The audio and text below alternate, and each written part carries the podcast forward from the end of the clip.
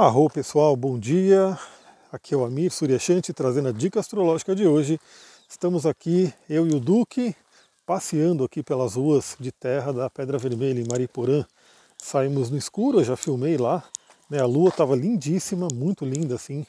Quando estava meio já clareando o dia, ainda é possível ver a lua, né? E aí ela fica muito bonita. Mas é uma pena, obviamente, que a foto do celular, o filme do celular, não fica nem com um milésimo assim da beleza que a gente vê com nossos próprios olhos. Então, se você não acordou cedo, não viu né, a lua hoje pela manhã, vai estar tá lá no meu Instagram, você pode ter pelo menos um, uma pequena amostra do que foi essa beleza.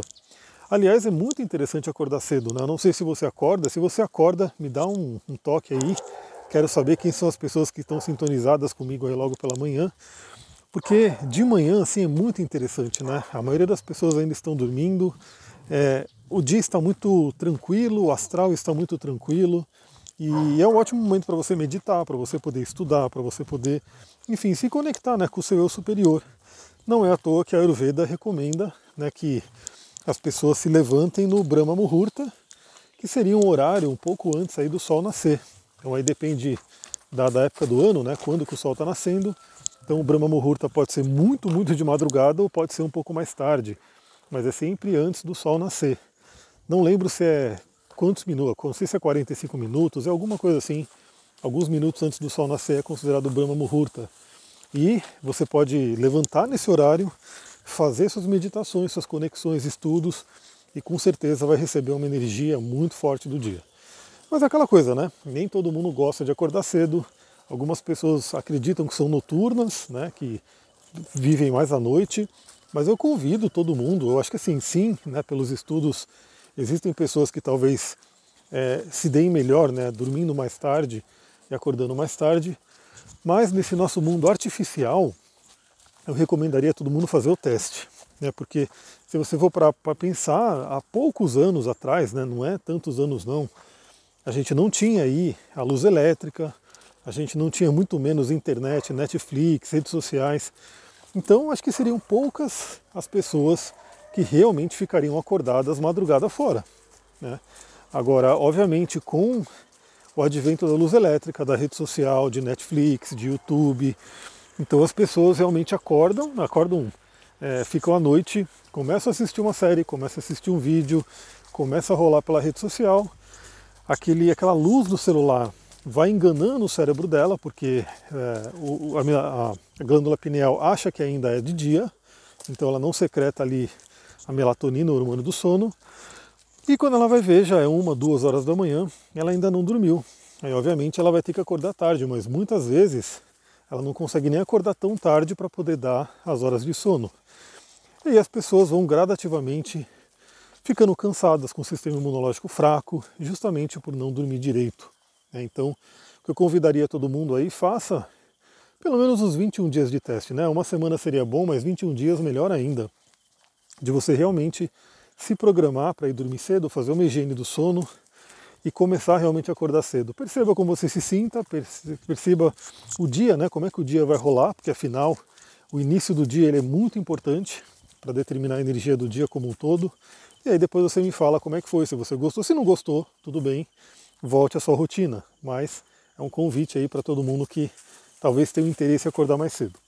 Então vamos lá, falando sobre a Lua hoje. A Lua continua em escorpião pela manhã, lindíssima, como eu falei, já olhei ela no céu, agora o Sol vai começar a nascer e não sei se vai dar tempo de eu filmar ou não, mas enfim, já estou sentindo a energia do Sol chegando. É, a Lua ontem fez o trígono com Netuno, trazendo aí aquela bênção, aquela questão do amor incondicional, acesso ao inconsciente, então a percepção né, do mundo das ilusões.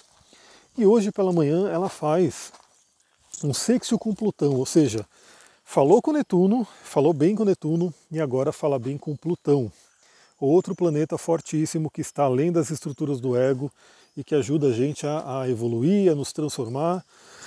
Então Plutão, que também iniciou a sua retrogradação, ou seja, a gente vai ter um trabalho plutoniano aí pela frente, faz um aspecto positivo com a Lua em Escorpião, e Plutão é o regente moderno do Escorpião.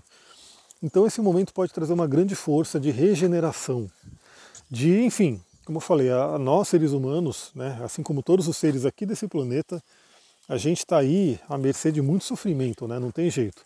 estamos aí, é, sei lá, na dualidade. Então, assim como tem coisa boa aqui, tem coisa também que traz muito sofrimento.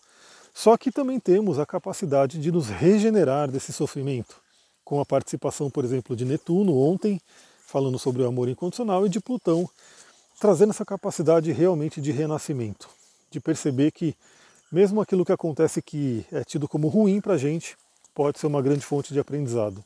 Então esse aspecto pela manhã é muito interessante você poder se conectar com ele. Depois teremos também aí um aspecto de tensão né, é, com o Júpiter. E logo em seguida, né, tá praticamente esses aspectos estão juntos aí.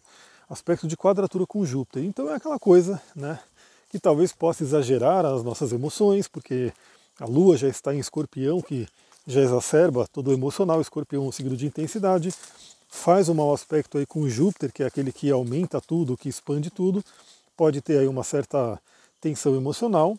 Lembrando que pode ser interessante às vezes você levar as emoções, né, aumentar elas para poder se transformar com o Plutão.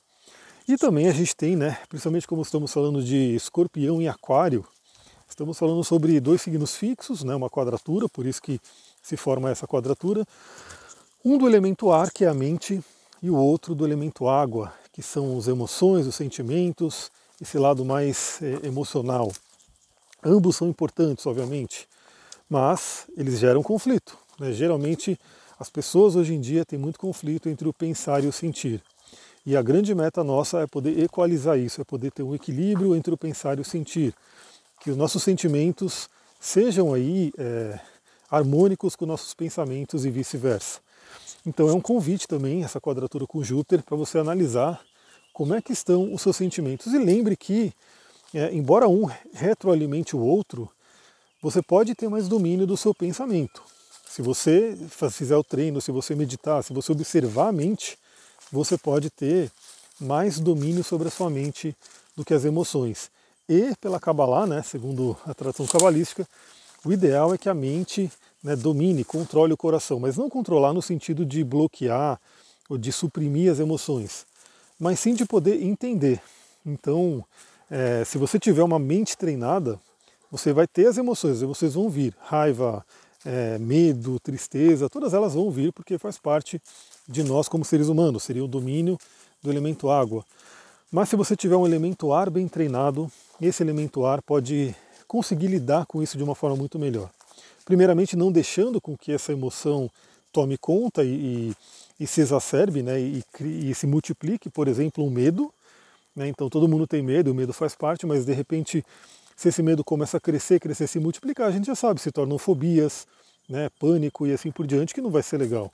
Né, todo mundo tem tristeza e faz parte a gente ficar triste. Mas uma pessoa que expande a tristeza, que deixa ela crescer, se multiplicar, vai acabar entrando numa depressão, num, num processo muito complicado. Então o elemento ar ele pode ajudar a gente a regular isso. E esse é o convite do Júpiter, né, ali em Aquário. E também, como a Lua vai entrar em seguida em Sagitário, e a gente tem essa sequência astrológica, né, que Escorpião fala sobre as profundezas, vai falar sobre intensidade, medos, a caverna. Sagitário é quando você é, passou pelas iniciações, quando você renasceu ali em Escorpião. Então isso é uma coisa muito interessante também. Se você observar é, todas as ordens é, antigas, as ordens secretas, elas tinham ritos de morte e renascimento. Então a pessoa para entrar na ordem, para passar de grau, enfim, ela tinha que fazer um ritual de morte e renascimento, que representa justamente isso, né? Partes de nós têm que morrer para que possam surgir outras partes novas. Então o escorpião representa, né, essa caverna, essa tumba, esse esse útero onde a gente morre e renasce. E quando a gente renasce, a gente sai ali em Sagitário com novos conhecimentos, com novas experiências, com novas filosofias. Isso é o que representa Sagitário, Júpiter e Casa 9, esse conhecimento superior. Então é muito interessante porque a gente passou, estamos aí na energia da lua cheia, estamos aí com essa lua fazendo aspectos fortes ainda hoje, né, estando em escorpião, mas em seguida ela entra em Sagitário, trazendo essa luz do conhecimento, essa luz do conhecimento superior. E esse é o convite que eu faço para todo mundo. Busquem o conhecimento superior. Aliás, uma coisa muito interessante, né, que me veio ontem num atendimento, às vezes a gente tem coisas muito profundas, muito profundas mesmo, que a gente não tem nem noção, nem ideia de que elas estão nos afetando. Daí é o convite de escorpião de Plutão, né, de a gente entrar na casa 8, na caverna da casa 8 do nosso subconsciente, para poder olhar para essas coisas e poder conseguir, assim, é, ressignificar, entender e reconhecer. Porque, aliás, aquilo que você não reconhece, você não tem nem como trabalhar. Então isso é uma coisa muito interessante. Toda essa estadia na caverna, e sempre que a gente fala no mapa sobre escorpião, Plutão, próprio Marte também traz isso, e Casa 8, a gente fala sobre essa entrada na caverna. Aliás, é interessante porque você que me ouve pode estar passando por um momento de Casa 8, Plutão Escorpião. Como, às vezes, né, você pode estar passando por uma revolução né, do mapa da Revolução Solar, onde o Sol caiu na Casa 8. Ou seja, você está num ano para trabalhar essas sombras, para trabalhar esse conhecimento profundo. Ou o ascendente do ano da Revolução Solar está na casa 8. Ou você está com um trânsito importante na casa 8, como o trânsito de Júpiter e Saturno, que estão agora em Aquário. Então, quem tem aí uma casa 8 em Aquário Peixes vai estar recebendo a visita desses dois. Então, a gente tem aí, cada pessoa vai passar por esse arquétipo em momentos específicos da vida, e você pode estar passando nesse momento, não só pela lua em escorpião que está agora para todo mundo, mas de uma forma mais personalizada no seu mapa. Como eu falei, aliás, seja através de revolução, como eu falei, o Sol, o ascendente na revolução, o próprio ascendente da revolução em escorpião, ou com o Plutão ali no ascendente, né? tem várias coisas que a gente olha para poder identificar isso. A própria progressão, né, você pode estar com uma lua progredida na casa 8, uma lua progredida em escorpião, uma lua progredida falando com Plutão. Então, assim, são muitas variantes que você tem que olhar para identificar na sua vida. E o importante é isso, quando você sabe que você está passando por esse momento de mergulho na alma, você identifica e fala, beleza, então é o momento de mergulhar, vou mergulhar. Sabendo que ele vai passar, porque muitas vezes esses momentos de casa 8, escorpião e Plutão trazem dores, trazem um desconforto muito grande, mas você olhando para a astrologia você fala, isso vai passar, porque o trânsito vai passar, a progressão vai passar. Se você pela astrologia você até sabe o tempo, né? Você vê ali quanto tempo vai durar cada aspecto. E você sabe que depois do escorpião vem o Sagitário, vem Júpiter, vem a casa 9, vem a sabedoria, vem o crescimento espiritual. E a gente vai experimentar isso hoje de uma forma em uma microdose, né? Porque o aspecto da Lua é muito rápido, então ele traz aí pequenas doses, mas teremos isso hoje. Teremos a saída da Lua de Escorpião e ela vai entrar no signo do Sagitário, trazendo um ar diferente, né? trazendo uma energia diferente, uma expansão, uma noção de otimismo e principalmente se você se conectar com a sabedoria, com o conhecimento superior, você vai se conectar com essa energia de Sagitário. É isso, galera. Eu vou ficando por aqui, vou terminar meu passeio com o Duque. Muita gratidão, Namastê, Harion.